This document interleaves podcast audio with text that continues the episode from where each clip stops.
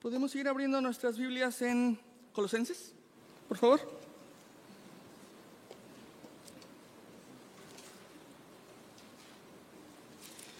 Y mientras llegas a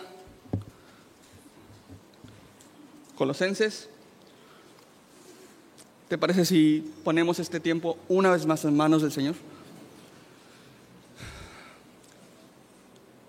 Señor, tu palabra es viva y eficaz y mucho más cortante que cualquier espada de doble filo. Entonces te rogamos para que tu palabra saque de lo profundo de nuestros corazones aquellas cosas que no te glorifican, por favor. Y te rogamos que, que hagas con nosotros lo que hacías con tus discípulos, Señor. Siéntate a enseñarnos. Enséñanos tú por medio de tu palabra, Señor. Te rogamos que tú seas glorificado y queremos verte. Abre nuestros corazones, por favor. En el nombre de Jesús. Amén. Bien, y nos quedamos en Colosenses capítulo 1, versículo 24. ¿Te parece si lo leemos de corrido todo y después lo desmenuzamos? Entonces, Colosenses 1, 24 al terminar, 29. Dice, ahora me gozo en lo que padezco por vosotros y cumplo en mi carne lo que falta de las aflicciones de Cristo por su cuerpo, que es la iglesia, de la cual fui hecho ministro, según la administración de Dios que me fue dada para con vosotros, para que anuncie cumplidamente la palabra de Dios, el misterio que había estado oculto desde los siglos y edades, pero que ahora ha sido manifestado a sus santos, a quienes Dios quiso dar a conocer las riquezas de la gloria de este misterio entre los gentiles, que es Cristo en vosotros, la esperanza de gloria, a quien anunciamos amonestando a todo hombre y enseñando a todo hombre en toda sabiduría, a fin de presentar perfecto en Cristo Jesús a todo hombre. Para lo cual también trabajo luchando según la potencia de Él, la cual actúa poderosamente en mí. ¡Wow! Y yo creo que bien podríamos orar cada quien a su casa y saldríamos enriquecidos en nuestros corazones después simplemente de leer su palabra. Pero ¿por qué no eh, platicamos respecto a lo, simplemente platicamos respecto a lo que Pablo nos quería dar a entender con este increíble pasaje? Y si recuerdas, eh, vimos algunas cosas ya respecto a este libro de Colosenses. Y la iglesia de Colosas formaba parte de un grupo de iglesias establecidas en Asia, lo que hoy podría ser Turquía, establecidas por Pablo formaba parte junto con las iglesias que están nombradas en Apocalipsis. ¿Recuerdas los mensajes a las siete iglesias? Formaba parte de este círculo, de este compañerismo de iglesias en las cuales compartían las cartas que Pablo les iba mandando, simplemente para ser animados, para ser confrontados y confortados en sus espíritus. Y Pablo está escribiendo desde, desde dónde? Desde Roma está, Pablo está preso en condiciones no muy favorables, muy probablemente inclusive hasta una especie de calabozo dentro de la tierra. Eh, y olvídate de, la Comisión de Derechos Humanos, olvídate de todo ese tipo de cosas. Eh, aquí Pablo de verdad la está pasando muy mal. La, Pablo la está pasando sin condiciones mínimas de higiene, sin electricidad, obviamente, sin, sin, agua. No quiero refrescarte, pero la está pasando mal realmente. Y en medio de esto, Pablo nos da una increíble enseñanza y nos conforta el corazón con las siguientes palabras. Versículo 24. Ahora, me gozo en lo que padezco por vosotros y cumplo en mi carne lo que falta de las aflicciones de Cristo por su cuerpo, que es la iglesia. ¡Wow! ¡Qué increíble mensaje! Pero tenemos que bien interpretarlo. Ahora, para entender qué es lo que Pablo quiso decir, primero quisiera compartirte qué es lo que Pablo no quiso decir. Pablo no quiso decir que le falta algo al sacrificio de Cristo. Pablo de ninguna manera está dando a entender que hay algo más, que hay algo que es necesario hacer para completar el sacrificio que Cristo hizo. Eh, si pudieras acompañarme por favor a Hebreos 10, Hebreos 10.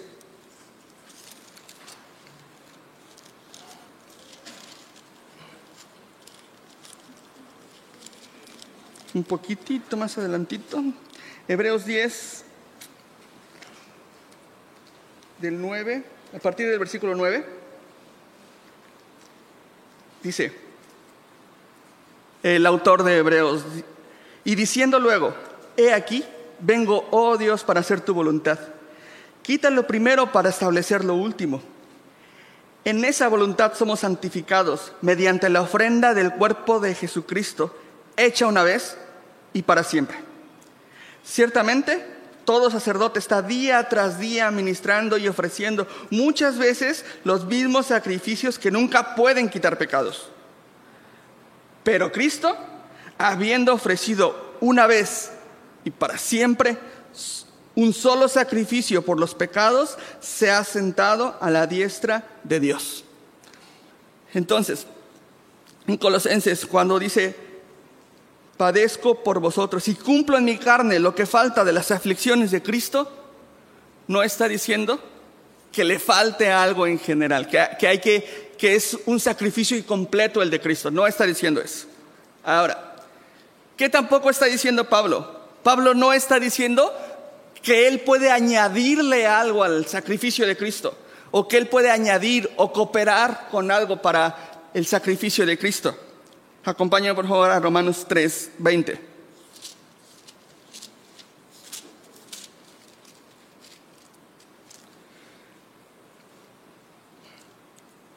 Dice, ya que por las obras de la ley ningún ser humano será justificado delante de él, porque por medio de la ley es el conocimiento del pecado. Entonces, él no, no puede hacer nada nada, no hay cosa alguna que Pablo pueda hacer, ni tú, ni yo. Nada que podamos añadir o agregar para, para hacer o completar el sacrificio de Cristo. Ahora, ¿qué sí quiere decir Pablo con esto? Gálatas 2.20.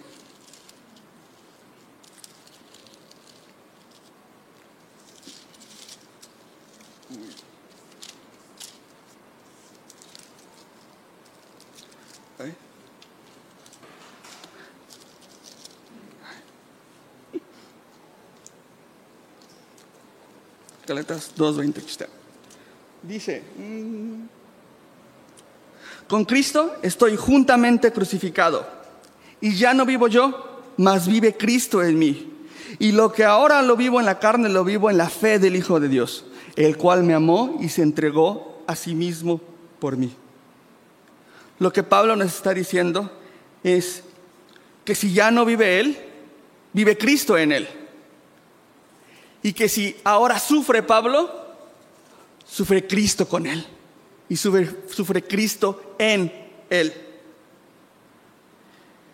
Y los sufrimientos de Cristo no son a causa de una persona, son a causa de su iglesia. Son, el sacrificio de Cristo tiene una causa. ¿Cuál es la causa de Cristo? Su iglesia. Su iglesia es la causa de Cristo. Y Ahora, si ya entendimos un poquito de qué momento que está atravesando Pablo lleno de dificultades, podemos ampliarlo un poquito más, simplemente para que podamos dimensionar lo que Pablo nos está diciendo. Y acompáñame, por favor, a la segunda carta a los Corintios 11, 23.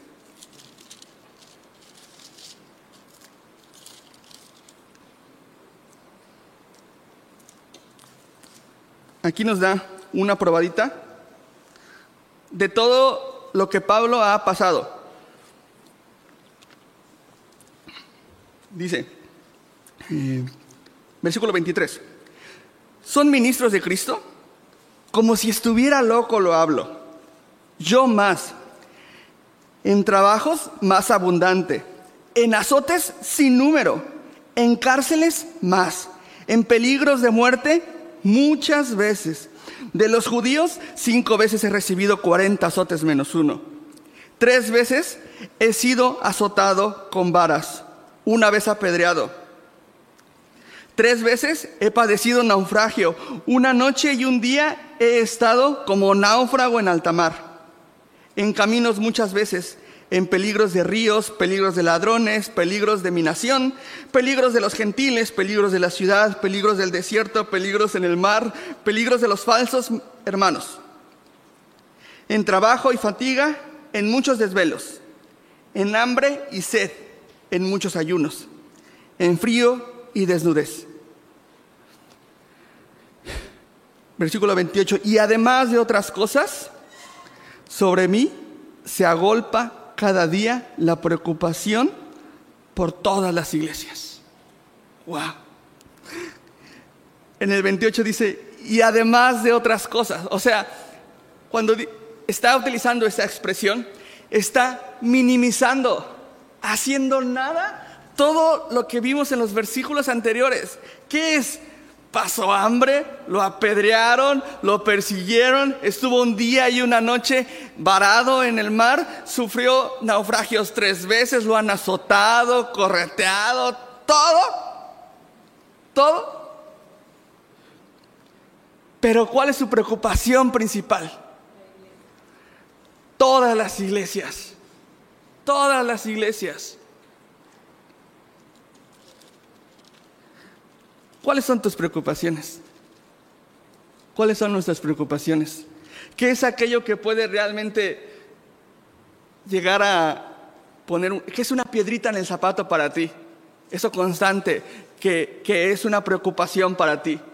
Para Pablo, a pesar de todo lo que había sufrido, todo lo que había pasado, todo cuán había sido perseguido, apedreado, aporreado, todo su mayor preocupación era la iglesia. Era la iglesia.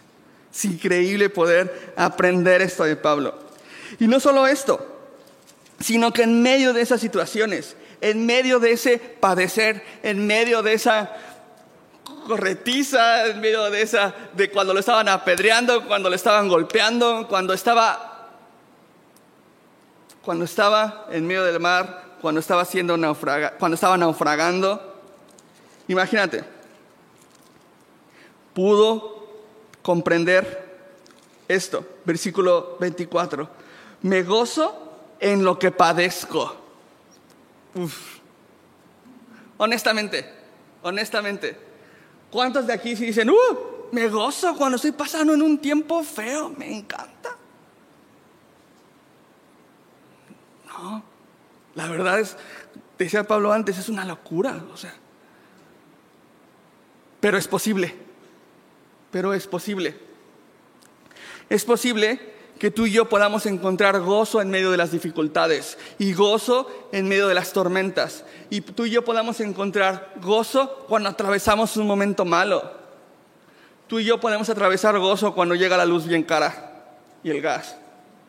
Y tú y yo también podemos atravesar gozo cuando ya lleva más de un mes que no te puedes bañar en regadera. ¿Verdad? Sí.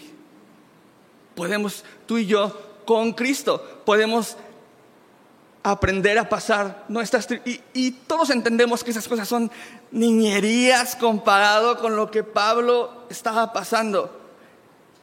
Siendo encarcelado, violentado probablemente. Y Pablo tiene gozo y no solo que tiene gozo, está sumamente preocupado en medio de ese, de, ese encarcelamiento. ¿Por qué está preocupado? La falta de aflicciones de Cristo por su cuerpo, que es la iglesia. Está preocupado por su iglesia, por la iglesia. Y no sé si tú de alguna manera puedes identificarte con lo que Pablo está viviendo.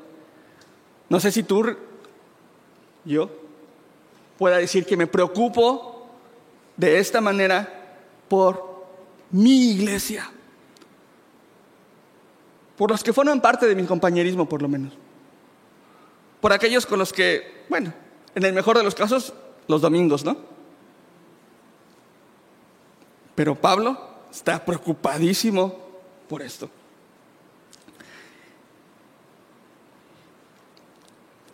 De hecho,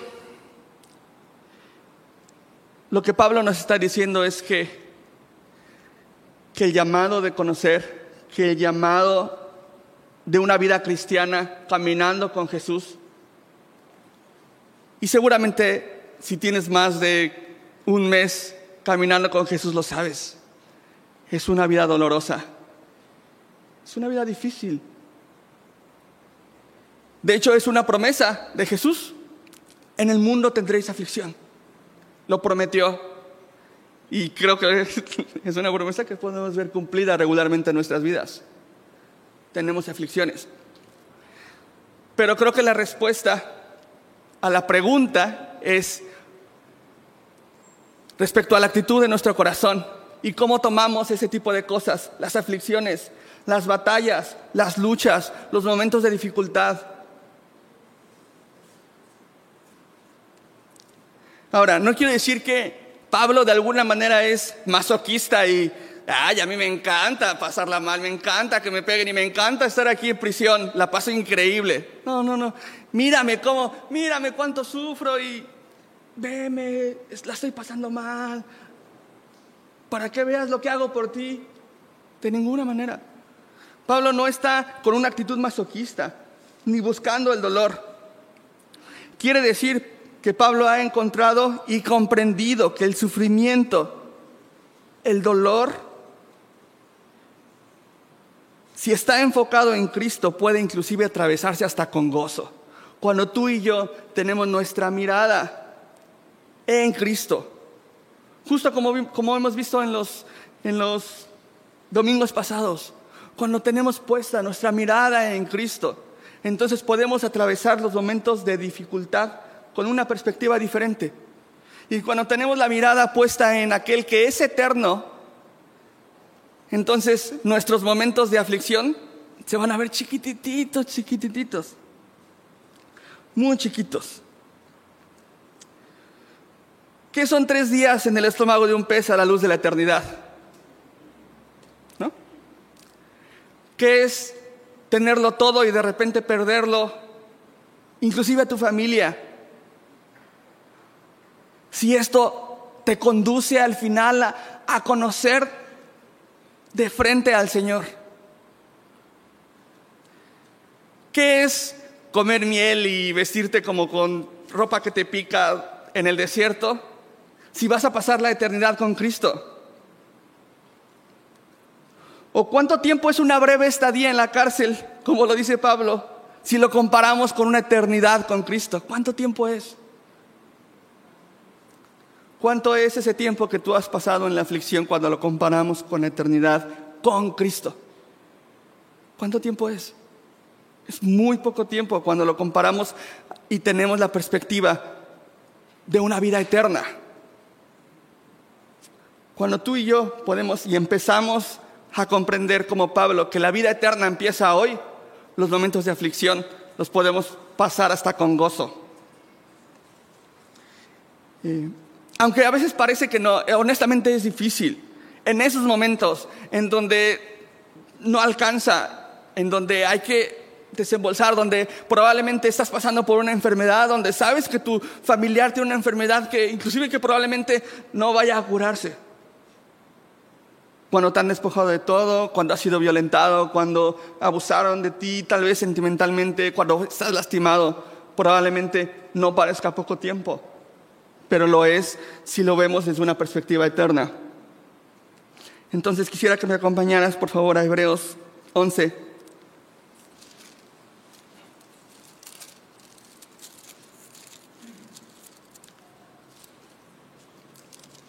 Hebreos 11, 23.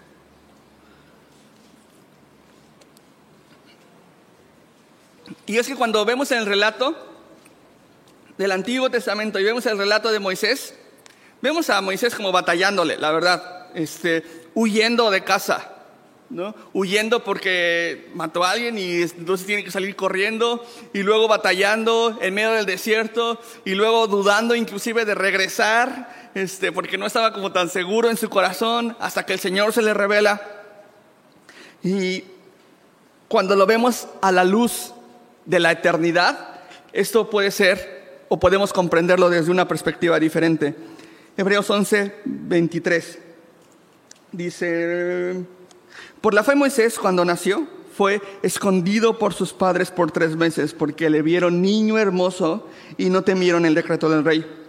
Por la fe Moisés, hecho ya grande, rehusó llamarse hijo de la hija del faraón escogiendo antes ser maltratado con el pueblo de Dios que gozar con los deleites temporales del pecado, teniendo por mayores riquezas el vituperio de Cristo que los tesoros de los egipcios, porque tenía puesta la mirada en el galardón. Por la fe dejó a Egipto, no temiendo la ira del rey, porque se sostuvo como viendo al invisible. Cuando vemos el relato al principio en el Antiguo Testamento, pareciera que son cosas diferentes. ¿no? Pareciera que vemos a un Moisés que no salió, no salió menospreciando ser llamado hijo de la hija del faraón. Pero cuando lo vemos a la luz de la eternidad podemos ver entonces que ese periodo de tiempo donde él estaba pasando dificultad, sufrimiento, estaba en manos del Señor completamente en manos del Señor. Y dice que fue inclusive hasta por fe. Fue por fe. Y dice que por fe escogió ser maltratado con el pueblo de Dios que gozar de los deleites temporales del pecado. Y al final del 26 dice, eh, porque tenía puesta la mirada en el galardón. Ahora podemos pensar que el galardón es la vida eterna, la salvación, y tenía puesta la mirada en aquello que algún día iba a alcanzar. Pero no, Moisés, después de que, de que el Señor se le revela, tiene puesta la mirada en Él, en el galardón. Y este galardón tiene un nombre que se nos ha revelado, y ese galardón, su nombre es Cristo. Su nombre es Cristo. Y si tú y yo permanecemos con nuestra mirada puesta en el galardón que es Cristo, ¿qué va a ser tu angustia? ¿De qué tamaño se ven los problemas cuando lo vemos a la luz de esta eternidad y a la luz de Cristo?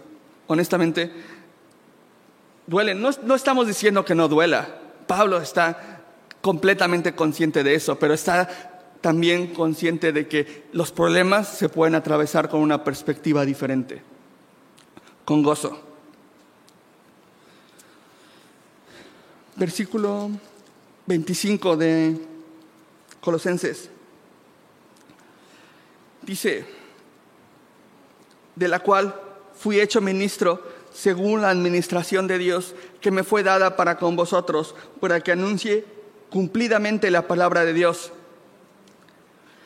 Pablo admite que la única razón por la que ha sido hecho ministro es por gracia, porque al Señor le plació. Porque regularmente pensamos que cuando, ah, es que, porque quiso, porque el Señor así lo quiso. Regularmente tú y yo pensamos en una voluntad tan mala como la de nosotros en una voluntad eh, caída, en una voluntad que se deja llevar por egoísmo, en una voluntad eh, mala onda. Pero no, tú y yo sabemos, podemos aprender en la escritura que la voluntad de Dios es, pero sabes, es buena, agradable y perfecta.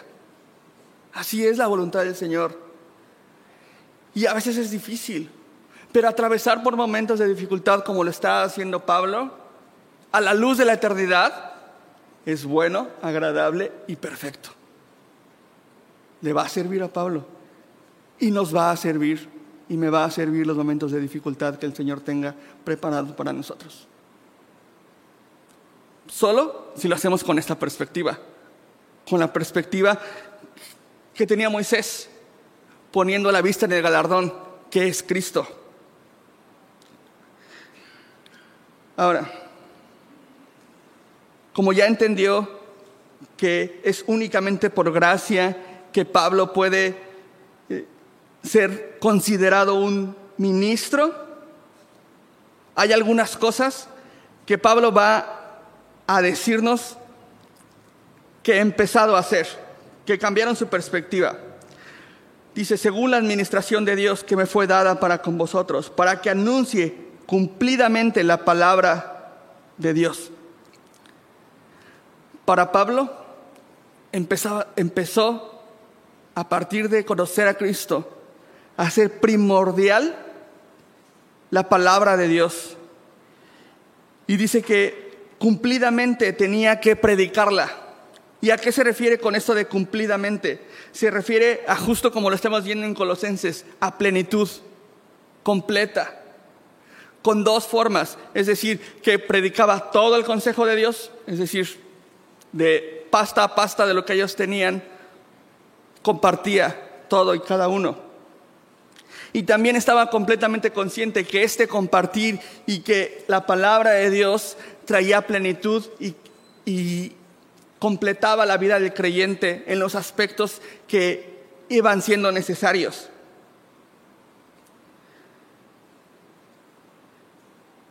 Y solo se puede llevar a cabo, Pablo entendió que solo se podía llevar a cabo la tarea de anunciar cumplidamente la palabra del Señor cuando estaba enfocado en Cristo. Porque sabía, Pablo, viniendo de donde venía, Pablo sabía que si predicaba la palabra del Señor, podía, podía invitar a algunas personas a tener mejores vidas. Sí, porque la palabra de Dios te, te invita, te anima simplemente a dejar algunas cosas. Puedes tener inclusive para ese momento, por cuestiones de higiene, siguiendo la palabra de Dios, inclusive vidas más longevas, más largas. Puedes vivir más años siguiendo la palabra de Dios. Pero no era esa la intención.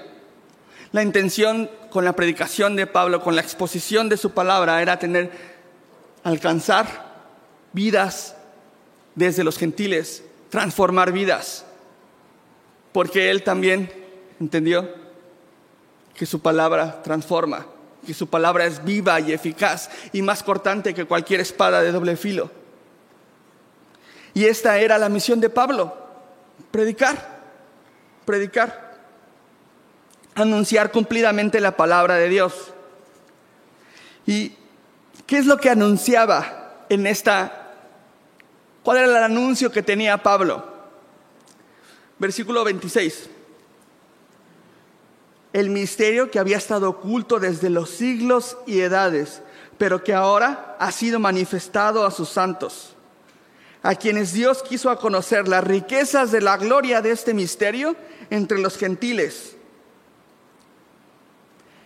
Y antes de terminar de leer, cuando yo estaba leyendo de los misterios, no pude dejar de pensar en tipo Scooby-Doo, ¿no? Este, lo que está atrás de lo que, lo, lo que tienes que esforzarte para encontrar la respuesta y lo que tú tienes que andar persiguiendo y lo que tú tienes que idear y pensar y romperte la cabeza para medio saber a qué se está refiriendo un misterio. Pero aquí el mismo Pablo nos da la respuesta y nos da una increíble respuesta de cuál es el misterio que había estado escondido en la predicación en la predicación de la palabra. ¿Cuál es este misterio? Que Cristo en vosotros es la esperanza de gloria. Cristo en vosotros, Cristo en nosotros es la esperanza de gloria. Ese Cristo, ese Espíritu, el mismo que estuvo en Génesis en la creación y que simplemente por el sonido de su voz se iban formando las cosas y eran buenas. Ese mismo Cristo, ese mismo Espíritu que estuvo sosteniendo a Cristo en la cruz, puede habitar en nosotros. Y eso, eso sí es una esperanza y no cualquier tipo de esperanza, una esperanza de gloria. Es increíble, eso es increíble. Es increíble pensar que el sustentador mismo de la creación, el que vimos antes, en el versículo 16 de ahí mismo, porque en Él fueron creadas todas las cosas, las que hay en los cielos, las que hay en la tierra, visibles e invisibles, sean tronos, sean dominios, sean principados, sean potestades. Todo fue creado por medio de Él y para Él. Y en Él es antes de todas las cosas y todas las cosas en Él subsisten. Él es la esperanza de gloria que está con nosotros, pero no solamente con nosotros, sino en nosotros, en nosotros. Y entonces, cuando Cristo, cuando Pablo pudo entender, cuando tú y yo podemos llegar por lo menos asimilar que Cristo en nosotros es esa esperanza de gloria, ¿cuál sería nuestra actitud en medio de las pruebas o en medio de las dificultades? Cuando tú y yo podemos, el día que tú y yo podemos llegar a comprender esto que Pablo nos está plasmando, entonces vamos a padecer con gozo, sabiendo que en medio de las dificultades y en medio de las pruebas y en medio de aquellas cosas que parecen difíciles en ese momento, Cristo está con nosotros, en nosotros, trayendo esperanza. Y esto es una buena noticia. Esto es una buena noticia. Y en el versículo 20, 27, eh, dice, perdón, a quienes Dios quiso conocer las riquezas de la gloria de este misterio entre los gentiles, que es Cristo en vosotros, la esperanza de gloria, a quien anunciamos. Las buenas noticias no se pueden callar, mi hermano. Las buenas noticias no se callan.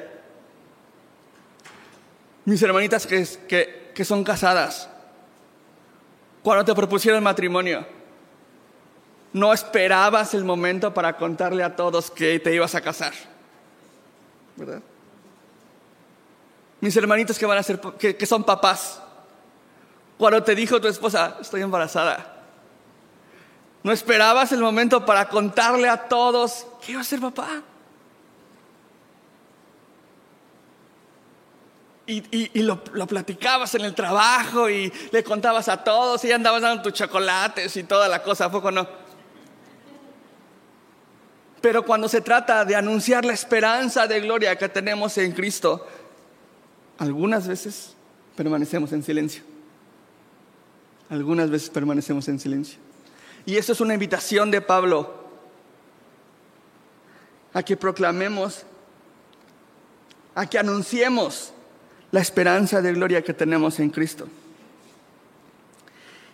Y este anuncio funciona de dos maneras. Número uno, anunciando es decir, funciona conmigo y yo voy y anuncio eh, la esperanza que tenemos.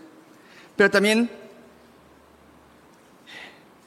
funciona de otra manera, funciona amonestando y enseñando.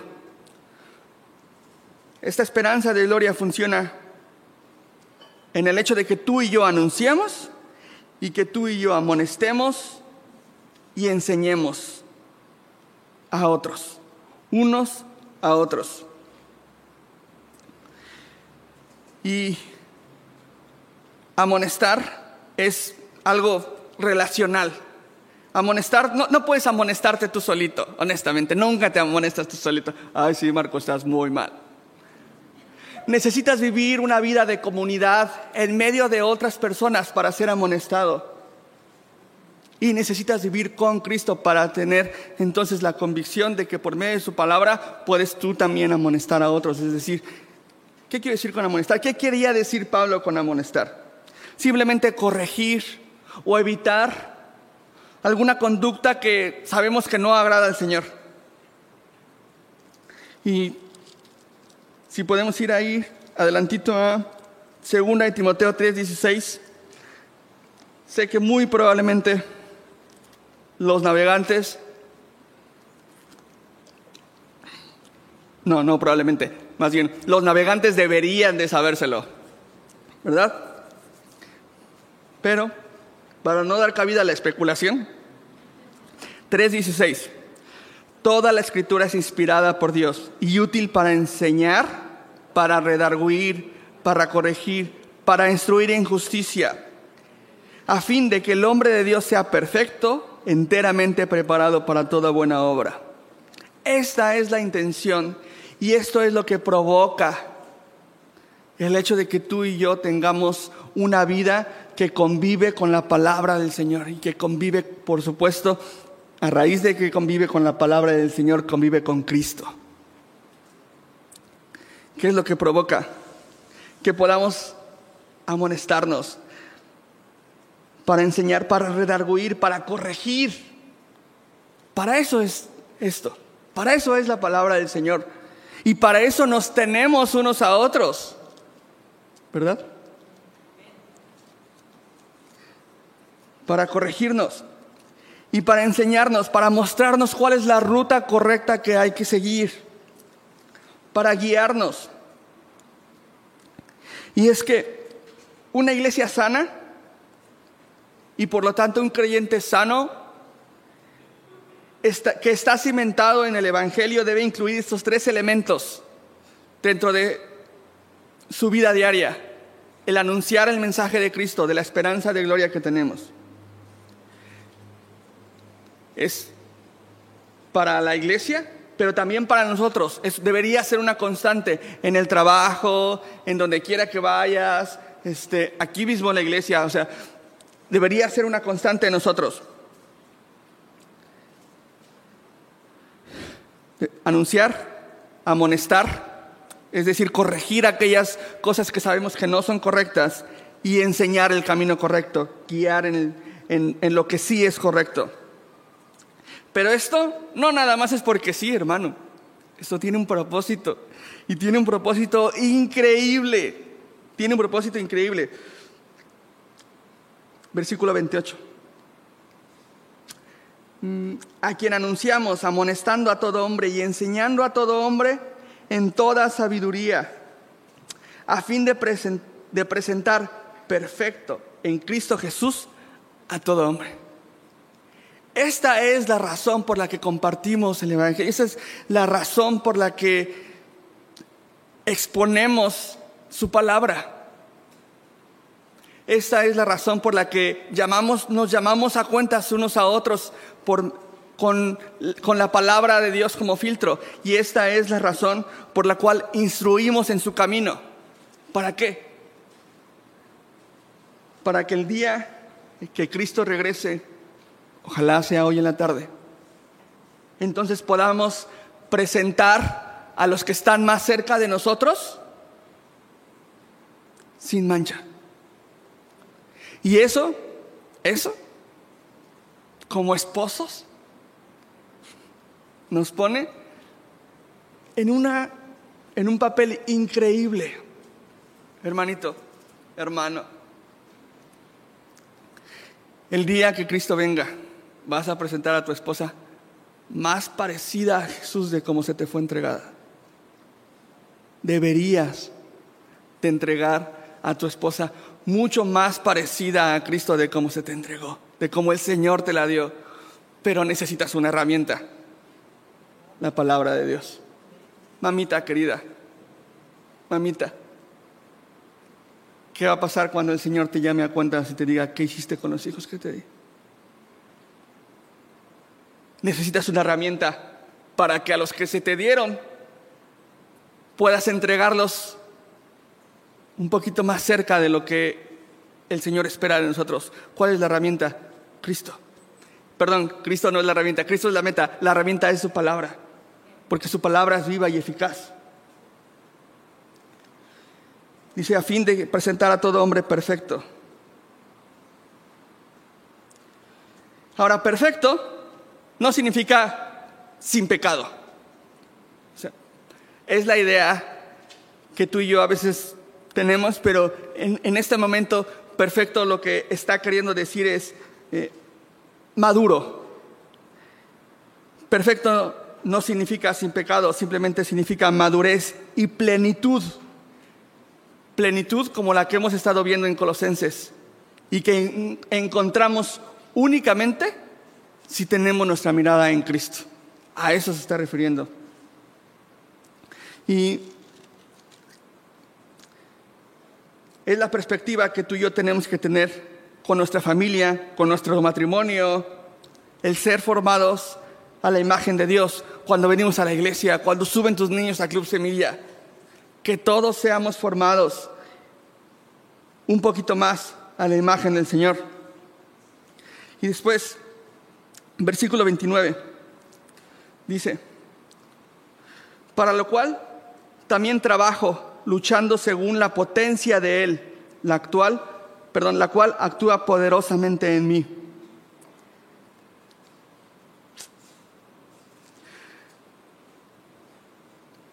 El hecho de presentar unos a otros, de irnos perfeccionando, es difícil. Honestamente es difícil. Es muy difícil. Nadie dijo que la vida cristiana fuera fácil. Y si eso te dijeron, perdóname, te engañaron. La vida cristiana no es una vida, no es una vida fácil, es una vida que cuesta trabajo, que es cansada. En Lucas 5, 5. Lucas 5, 5. Dicen, Pedro, después de que estuvo toda la noche, de, que ve al maestro y que Jesús se, de que, perdóname, de que Pedro se acerca a la orilla después de haber estado toda la noche, imagínate, echando la red, trayendo la red, echando la red, trayendo la red, cansado. ¿Y, no, qué había pescado? Nada, nada. Y en el 5.5 dice, respondió Simón, le dijo, maestro, toda la noche hemos estado trabajando y nada hemos pescado.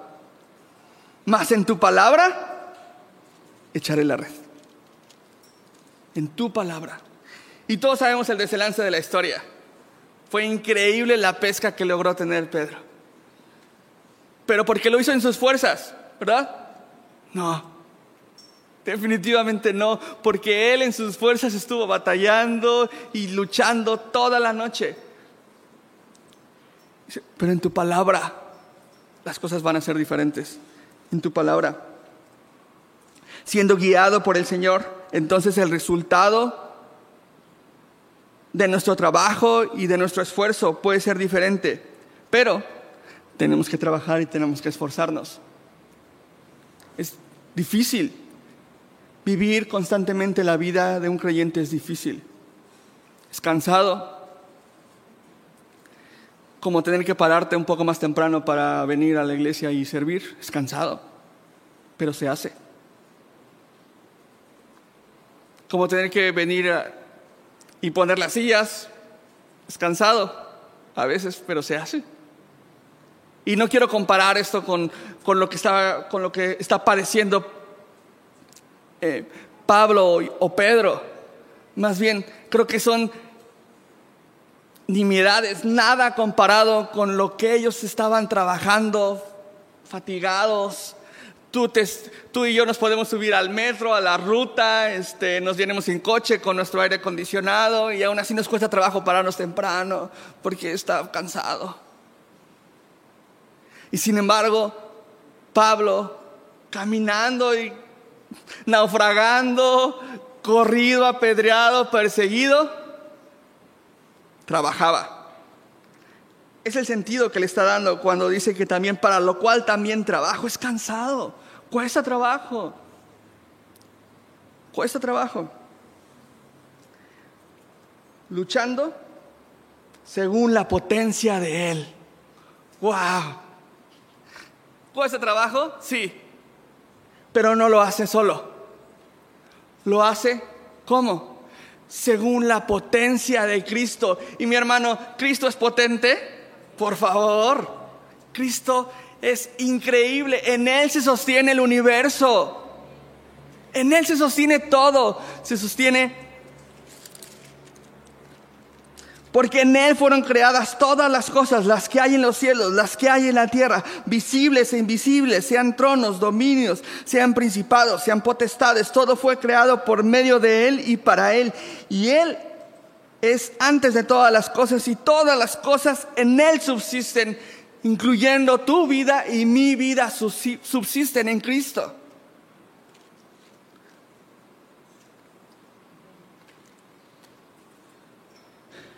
Y en eso podemos comprobar la potencia, el poder del Espíritu de Dios en nuestras vidas. Dice, la, la cual actúa poderosamente en mí. Tú y yo debemos aprender a depender completamente de Cristo, de la misma manera en la que Pablo lo hacía porque estamos completos en Él y porque en Cristo podemos encontrar la plenitud que tanto hemos estado buscando. En Cristo la encontramos. Y aún más.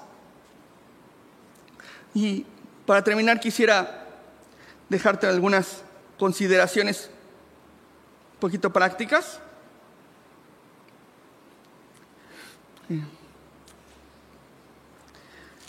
Segunda a los Corintios 3, 6.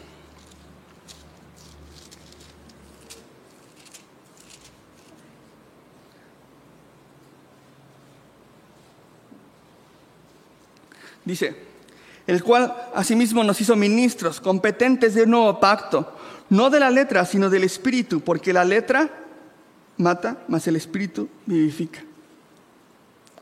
Todo lo que vimos ahorita, ¿aplica para ti y para mí? La respuesta es sí, porque hemos sido hechos ministros. Y el mismo que hizo ministro a Pablo, el mismo espíritu que hizo ministro a Pablo, que habitó con Pablo, que habitaba en Pablo, nos ha hecho ministros a nosotros y vive en nosotros, conforme a su potencia, conforme a, la administración de Dios. Ahora, seguir a Cristo muchas veces es sinónimo de sufrir. Estamos llamados a sufrir, honestamente. Es, un llamado difícil para hacerlo nosotros solos. Pero este llamado que el Señor nos hace con Cristo, con Él en nosotros, con la esperanza de gloria y con la misma mirada que tenía Moisés puesta en el galardón que es Cristo Jesús, entonces las cosas van a ser diferentes, porque vamos a entender esto, que Jesús actúa según su potencia en nosotros. Y entonces nos va a dar la facultad para en medio de, los padecimientos gozarnos y encontrar plenitud en Él. Ahora, ¿todos sufrimos? Sí. Los que estamos en Cristo y los que estamos sin Cristo sufrimos. Sí. La diferencia radica en la actitud que hay en nuestro corazón ante ese sufrimiento. La actitud que hay en el corazón ante el sufrimiento. ¿Cuál es tu actitud ante el sufrimiento, ante el padecimiento, ante la prueba? Aférrate a Cristo. Nuestras necesidades están satisfechas en Cristo. ¿Estás buscando consuelo, hermano? Ven a Cristo. ¿Estás buscando ánimo? Ven a Cristo. ¿Estás buscando provisión? Ven a Cristo. ¿Estás buscando gozo? Ven a Cristo. En Cristo, la esperanza de gloria están suplidas todas y cada una de nuestras necesidades. Necesitamos acercarnos, necesitamos caminar con Él, necesitamos llevar una vida cimentada en su palabra. Ahora, su palabra entendemos que no funciona como un recetario, ¿no? No es como algo que sacaste y, ah, sí, aquí dice que dos de azúcar y tres de... Y lo, mezclas y lo, lo tantito y ya, de volada. No, de ninguna manera. El caminar con Cristo por medio de su palabra es un caminar constante, caminar diario, un caminar que podemos hacer con la potencia de Él, con el poder de su Espíritu Santo. Ahora, también tú y yo tenemos que aprender a depender de Cristo. A depender completamente de Cristo, de la misma forma que lo hacía Pablo. Pablo le dice a Timoteo, esfuérzate en la gracia, esfuérzate en la gracia. ¿Hay algo que pueda hacer Timoteo para tener más gracia? No, de ninguna manera. Pero aquellos que hemos entendido que la gracia de Dios en nuestras vidas no es un pretexto para dejar de hacer cosas, al contrario, es un pretexto para caminar, es, más bien es una aluciente, la gracia de Dios es una aluciente, una motivación para caminar junto al Señor, porque sabemos quién nos ha comprado y a quién le pertenecemos.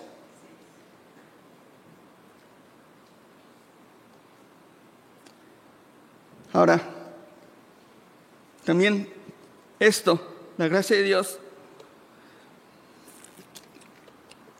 se activa también en dos vías, en las mismas dos vías que se activó con Pablo, de manera personal, anunciando las virtudes de aquel que nos llevó de las tinieblas a su luz admirable.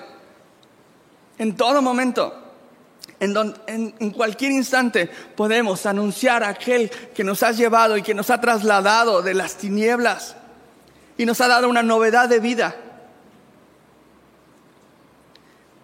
Y también funciona nuestro compañerismo.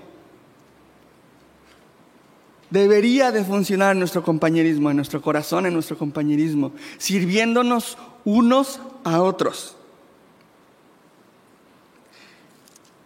Pablo, en, ahí luego, luego en el 2.1, dice, porque quiero que sepan cuán grande lucha sostengo por vosotros y por los que están en la Odisea y por todos los que nunca han visto mi rostro. Pablo estaba preocupadísimo angustiado realmente para que la gente que él no conoce pueda entender esto. Y honestamente, ¿cuánto trabajo nos cuesta preocuparnos por los que conocemos? Por los que tienes ahí mismo en la fila. Y no, no nos volvemos a acordar de ellos durante toda la semana. Y Pablo en medio de este contexto, en medio de la tribulación, de la cárcel, cuando debería estar preocupado simplemente por sobrevivir, está preocupado, angustiado verdaderamente para que aquellos que no lo conocen puedan entender la suficiencia que Él ha encontrado en Cristo. Y eso debería ser también para nosotros. Y ya, para terminar. Si puedes acompañarme, por favor, a Filipenses 3, 13 y 14. Perdón, desde el 12.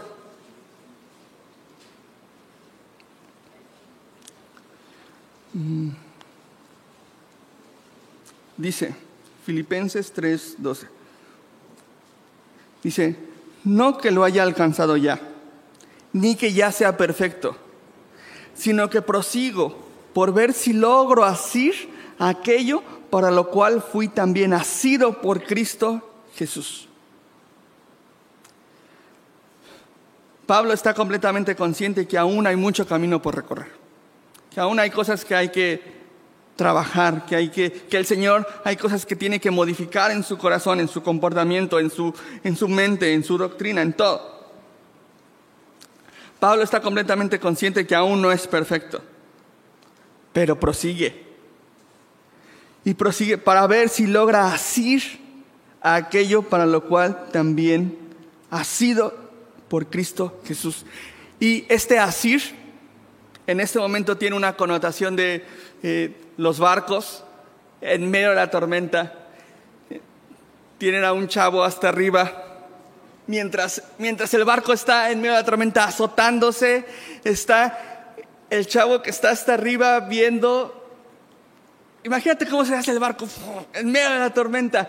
Y llamaban a Asir a la manera en la cómo se aferraba el chavo que estaba arriba, se aferraba al mástil en medio de la tormenta, con todas sus fuerzas para no caerse.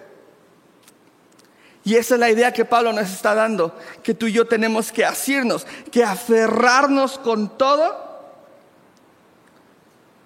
a Cristo aferrarnos con todo a Cristo. Porque, una vez más, porque Cristo en nosotros es la esperanza de gloria. que tenemos. ¿Oramos? Señor, te amamos. Estamos agradecidos por todo lo que tú haces con nosotros y por nosotros y con nosotros, Señor. No tenemos como... Es evidente que no tenemos como pagarte, Señor. Y lo único que, que quisiéramos es permanecer juntitos a ti, Señor. Quisiéramos aferrarnos a ti así, para que en medio de la tormenta y en medio de las dificultades, de la misma manera en la que Pablo lo hacía, tú puedas traer gozo a nuestros corazones. Y te quiero rogar para que eso sea una realidad en la vida de mis hermanos. Para mis hermanos que en este momento están pasando por alguna aflicción, alguna tribulación, socórreles. Dales gozo en medio de este tiempo difícil. Y ayúdanos, ayúdanos si es que vamos a atravesar por alguna dificultad. Cuando atravesemos por una dificultad, te, necesitamos, Señor. Es evidente, es obvio que no podemos solos. Entonces nos aferramos a ti, a la esperanza de gloria, Señor. Y caminamos como Moisés, como viendo al invisible, pero en nuestros corazones vemos el galardón que es Cristo Jesús. Y la potencia que Él está, la potencia de Él que está en nuestros corazones actuando, trabajando. No permitas que permanezcamos callados ante lo que tú has hecho con nosotros y por nosotros. Abre nuestras bocas en medio de, de, los gentiles, en medio de las personas que no te conocen, Señor. Y llévanos también a animarnos, a confrontarnos y a guiarnos unos a otros aquí, en el día a día, Señor. Mientras vamos caminando, mientras, mientras te tenemos en, en, enfrente, Señor. Gracias, Señor, por tu palabra, porque tu palabra es verdad, Señor. Te amamos y te glorificamos. En el nombre de Jesús. Amén.